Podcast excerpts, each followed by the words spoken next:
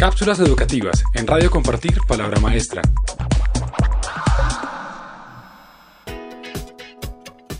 ¿Qué tan pertinente es el enfoque STEM para el contexto latinoamericano? Las competencias básicas como lectoescritura, matemáticas, ciencia, ciencias sociales y ciencias naturales son esenciales para un buen desempeño a nivel académico y profesional. Y es en la escuela primaria donde éstas se consolidan de manera más efectiva durante el proceso formativo de las personas. El que un individuo acceda al mundo del empleo con unas competencias básicas adecuadas al perfil laboral que se tiene, le da mayores ventajas sobre los demás candidatos que también quieren dicha ocupación o puesto. La realidad mundial enfrenta a todos los países a prepararse cada vez más hacia un desarrollo tecnológico y de conocimiento que genere las condiciones y se posicionen dentro del grupo de aquellos que son productores de estos, además de inventos y de tecnología. Incluso las grandes potencias se ven en dificultades en este momento para cumplir con la cuota de jóvenes que se quieran ir por las carreras que potencian dichos desarrollos. Es a través del énfasis en carreras en áreas de ciencias, tecnología, ingeniería y matemáticas, STEM por sus siglas en inglés, que los países podrán garantizar el recurso humano para asumir estas necesidades futuras que el desarrollo y la globalización están generando constantemente. Como mencionó Amar Kumar, en la cumbre Líderes por la Educación 2015, realizada por Semana Educación, muchas de las ocupaciones y empleados del futuro cercano aún no existen, no se han inventado.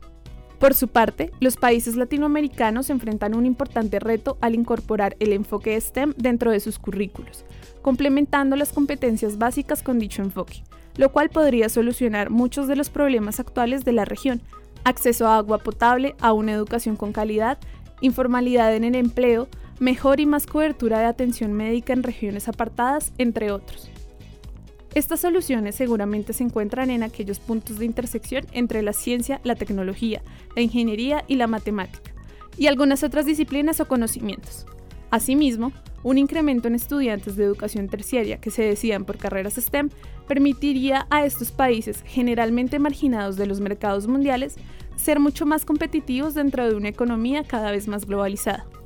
Los presupuestos públicos en Colombia invertidos en ciencia e investigación cada vez son más pequeños y parece que el mensaje que esto termina por comunicar es que la ciencia y la investigación no son rentables, que no son pertinentes. En relación al conocimiento y a la tecnología, un país o la produce o la consume, y desafortunadamente en nuestro caso es el segundo.